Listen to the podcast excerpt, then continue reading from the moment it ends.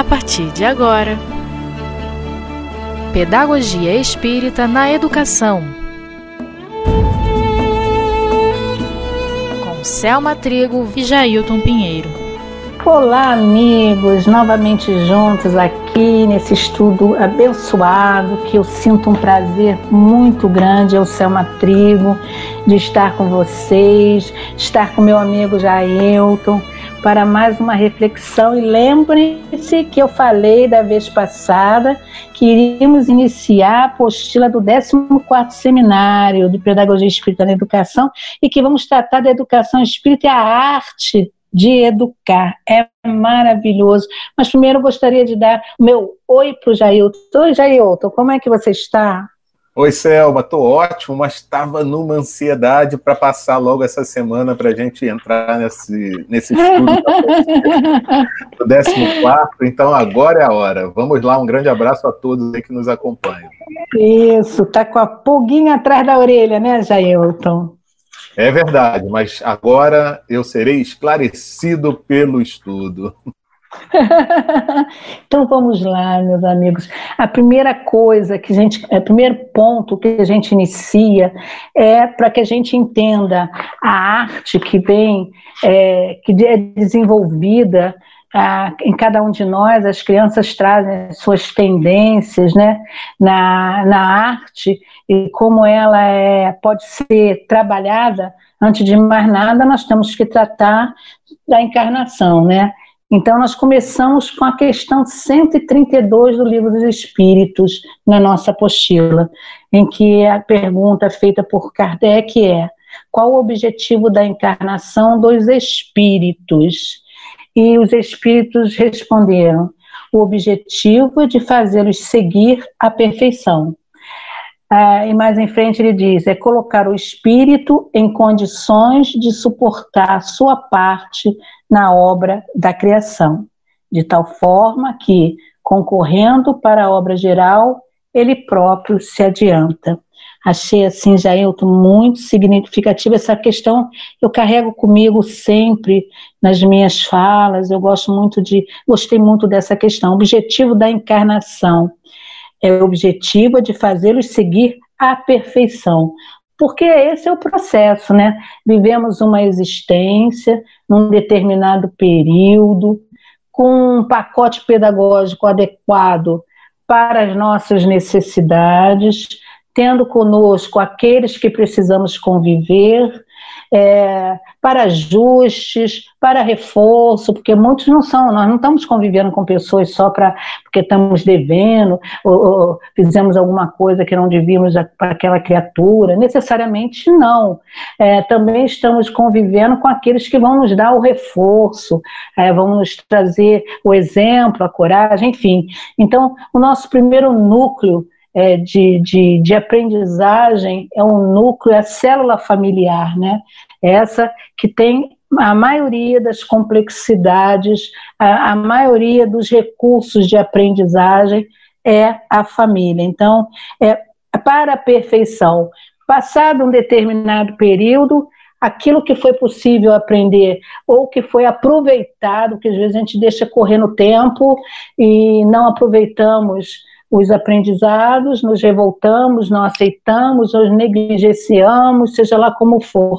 E aí precisamos novamente retornar com um novo pacote pedagógico elaborado pela, pela espiritualidade.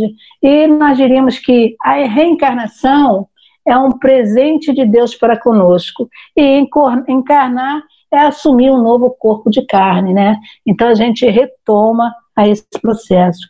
É isso, Jailton.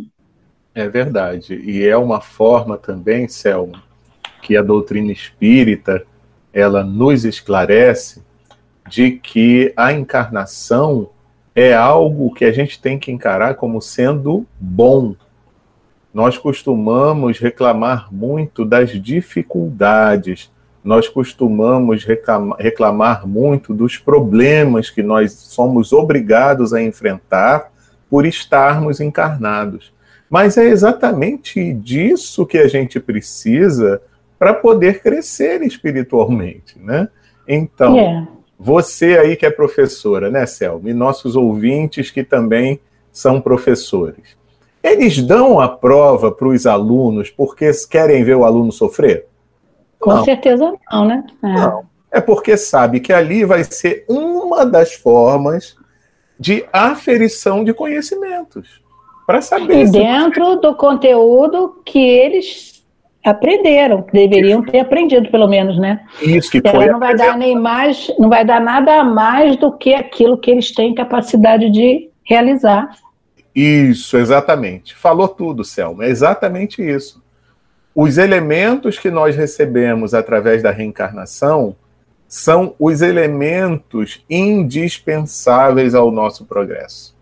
Então vejam, Pai amoroso que é Deus, que nos ama profundamente, ele só vai colocar ao nosso alcance os recursos de que nós precisamos, adequados a naquela fase da evolução que nós nos encontramos. Então, a gente entender isso já vai fazer uma diferença tão grande, mas tão grande, que a gente vai abençoar muito o fato de estarmos encarnados e termos essa oportunidade de crescimento espiritual.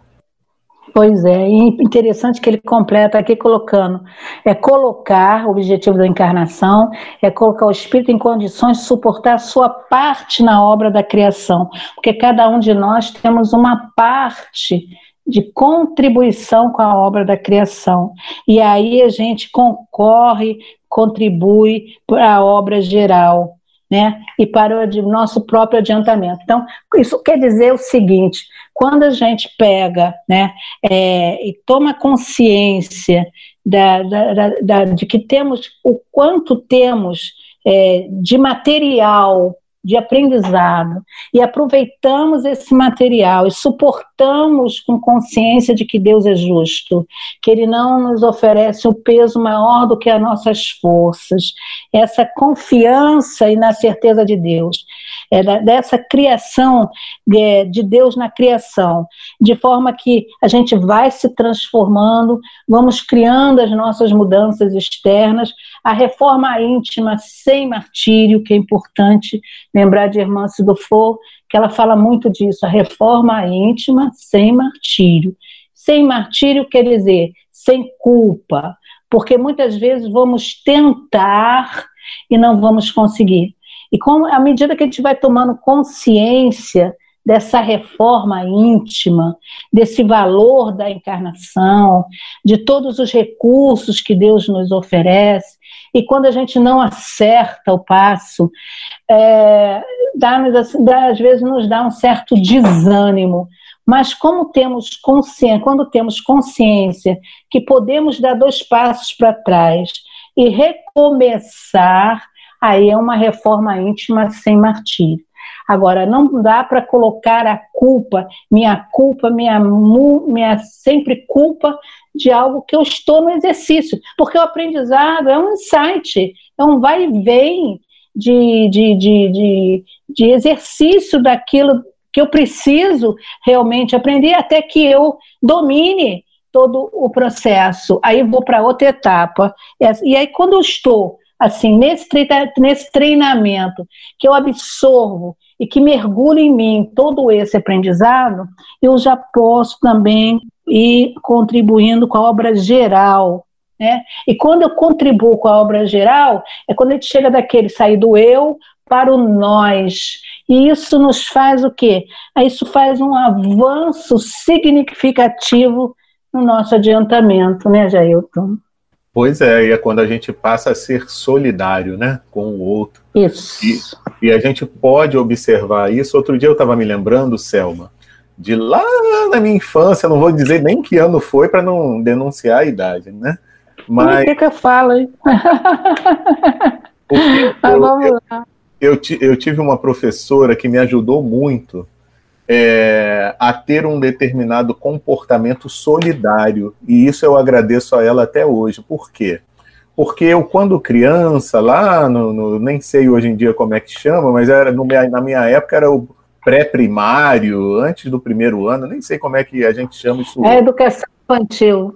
Pois é. Aí o que, que acontece? Quando começaram a introduzir os primeiros conceitos lá da matemática e as contas e não sei o quê, aquilo para mim era tão simples e tão óbvio que eu achava ali, olha, eu criança, hein, Selma? Como é que a gente já vê, já como o espírito denuncia o que, que ele é, né?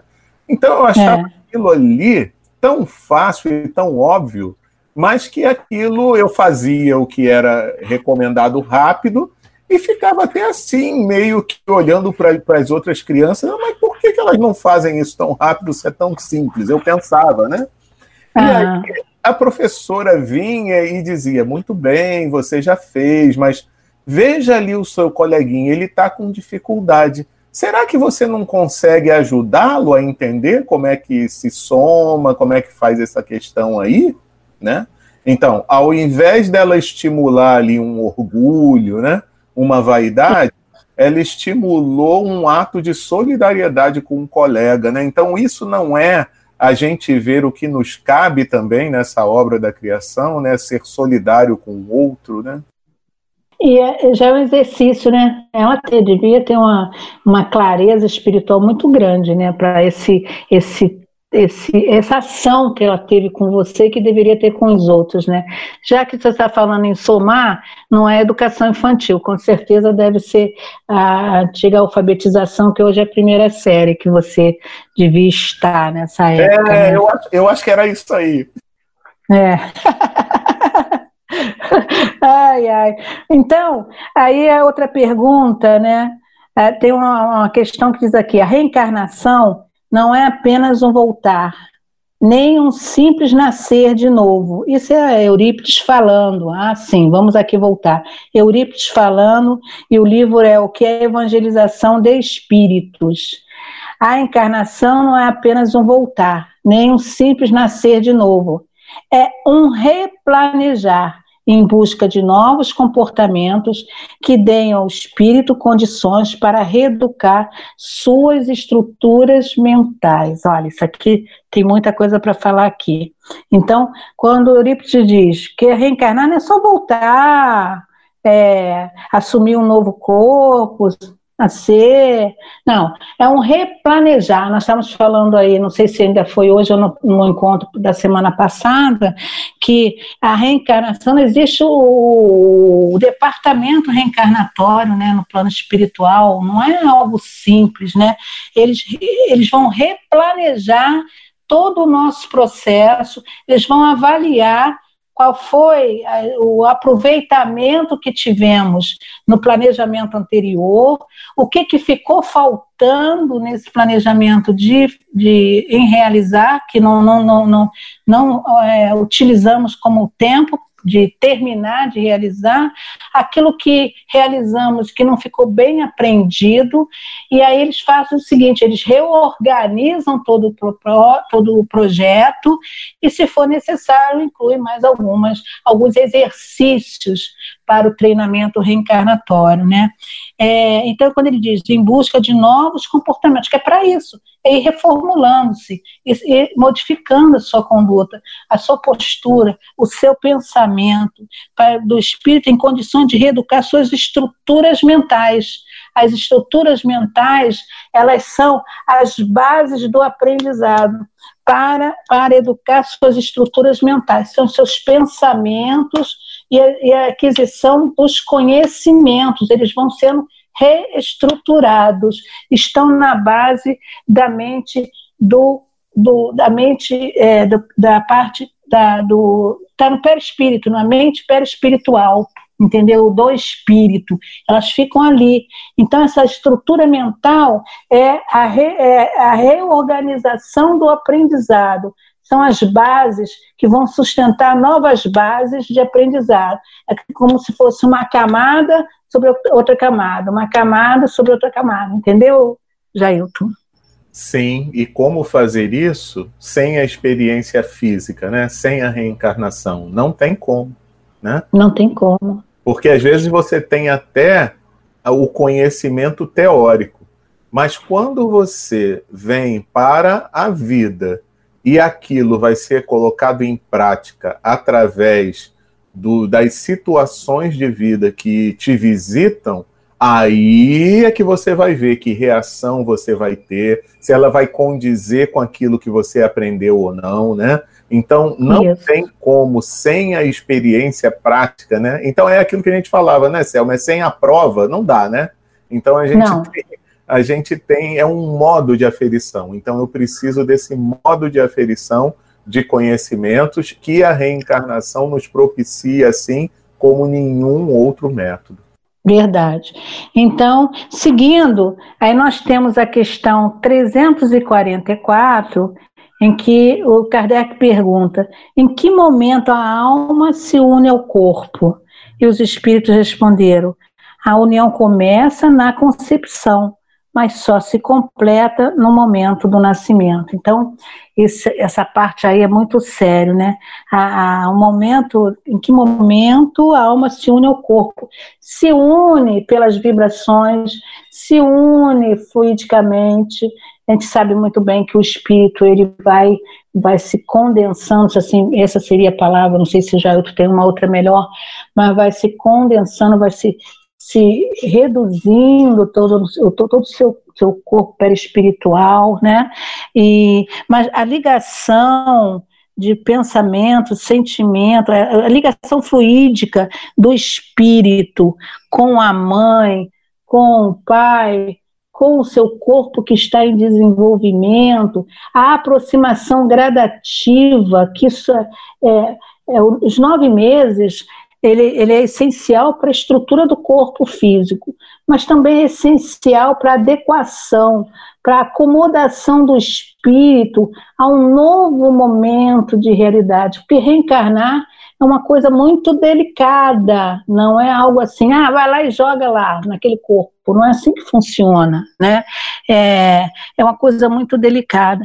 Então, no momento que a gente sabe, eu, eu, eu sempre falo, né? as mulheres quando estão grávidas, eu não tive essa chance, eu não tinha essa luz, a importância do diálogo é, com a mãe, da mãe e o pai com o espírito, pelo pensamento, a emissão do amor, a emissão da certeza para ele de que será bem acolhido, bem recebido. É, eu estou com uma nora que está grávida do segundo filho, agora é uma menina, é a, Manu, é a Manuela, né, que vai nascer, se Deus quiser. Então eu fui falando isso com ela, acaricia sua, seu ventre, falei com meu filho também, conversem, tirem um tempo para conversar com Manuela, já estão chamando a, a, Manuela de Manu, né, vão economizar o nome da criança, mas tudo bem. É, um, é, acaricia, vai com dialogando pelo pensamento, para que o espírito se sinta seguro de que ele vai realmente é, ser é, é, ser aceito, vai ser acolhido por aquela família, por aquele casal, não é, Jailton? É verdade, é verdade. Olha a outra forma de ser solidário, né, Selma? Olha que coisa. Pois é.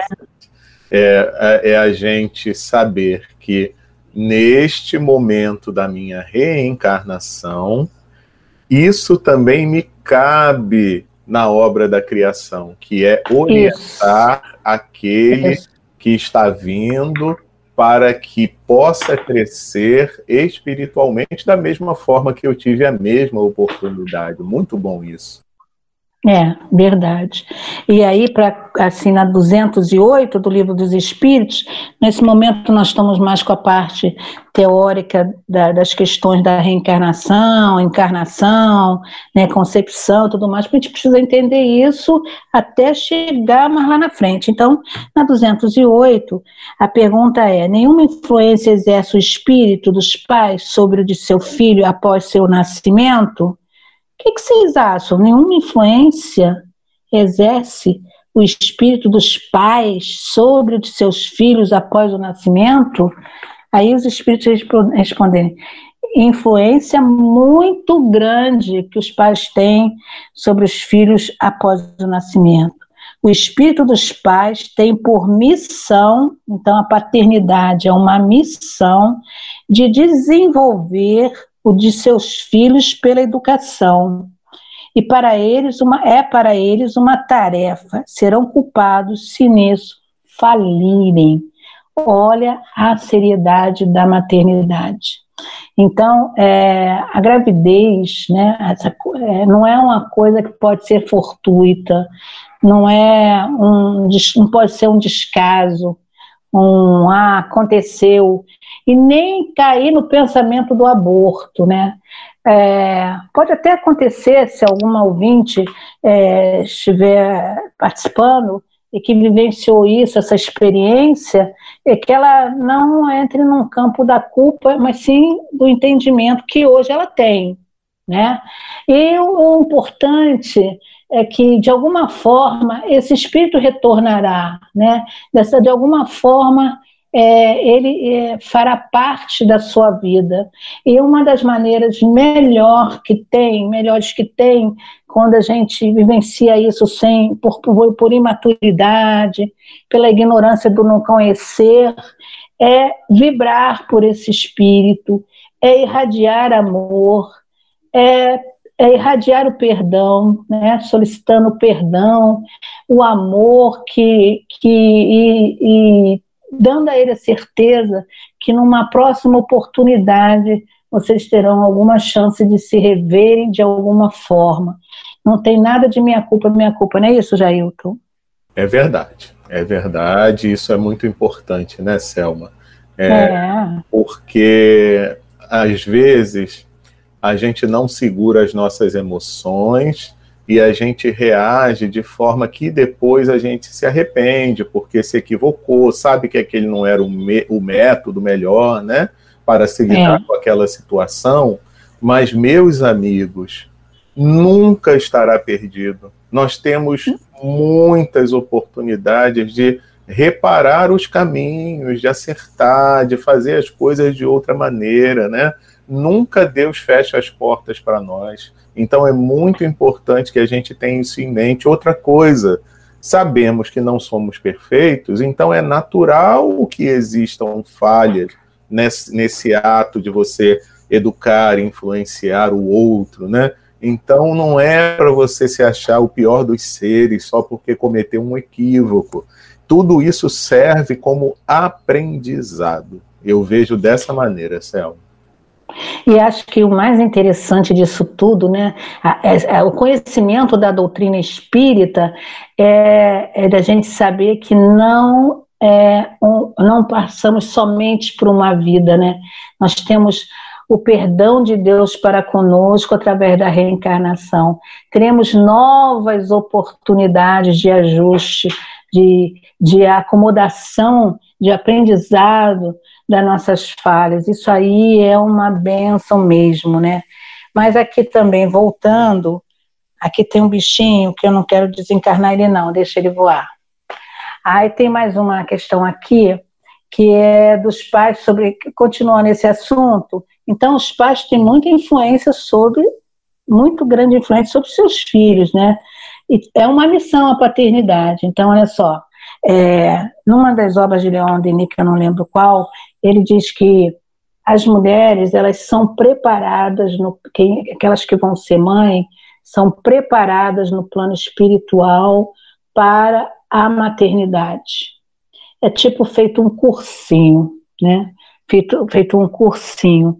Então, assim, é uma missão, porque esse, os pais têm um compromisso de ter olhos de ver, não olhos de olhar.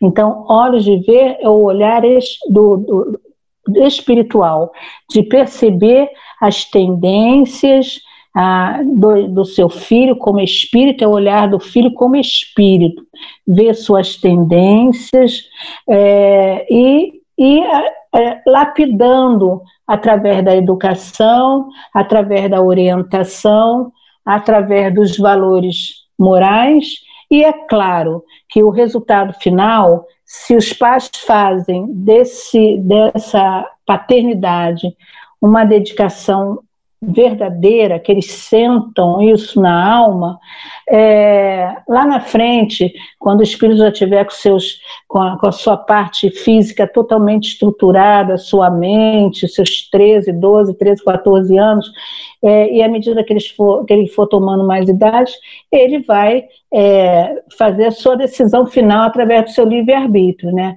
Ou eu pego esse pacote que eu recebi de aprendizado e levo para a vida, e aí vai ter que ser sozinho, né? Não vai ter mais pai e mãe do lado, ou eu vou fazer do jeito que eu quero. Eu gostei muito de tudo isso, mas eu me interesso mais por aquilo. Agora, isso, se acontecer, os pais não serão culpados, eles não estarão falindo. Quando ele fala de pais culpados de falirem, é quando eles não dão a atenção devida à educação de seus filhos. É nesse sentido. Entendeu, Jailton? Quer completar? Com certeza, é bem assim, né? Até porque, né, Selma, é, repetindo aquilo que eu tinha falado, se é consciência que a gente tem de que não é perfeito, então também o filho a gente tem que ter a consciência de que não é, né? Então a Isso. gente dá a orientação que a gente pode. Agora ele assimila também o que ele igualmente pode. E se afinize, né? que ainda traz as, as, as viciações, por mais que você tente levar, trazer uh, alguns novos, novas ideias ou conceitos, mas tem coisas que não se, se dissolvem assim de uma hora para outra, né, Jailton? Jailton, é você verdade. sabe que está tá terminando, Jailton, acredita? Pois é, você já viu essa hora, esse relógio não é fácil, né, minha amiga? Ah, corre rápido, fala sério, né, né, pessoal? Eu adoro estar aqui com vocês, conversando com vocês. Eu, minha, a minha impressão é que eu estou vendo a cada um de vocês quando vocês nos ouvem. É, fico muito grata é, com Deus, com a espiritualidade, com o apoio do Espiritismo.net, aí, que nos oferece essa oportunidade através do Jailton. E esse carinho que o Jair está tendo de estar comigo aqui, trocando as reflexões, né?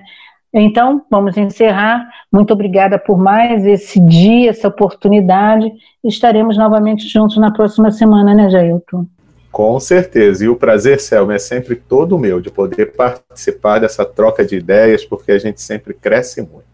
E aí a gente convida, então, aos ouvintes a estarem com a gente de novo na próxima semana para acompanharem aqui todas essas reflexões em torno da pedagogia espírita na educação. É isso aí, um grande abraço e até lá. Até lá.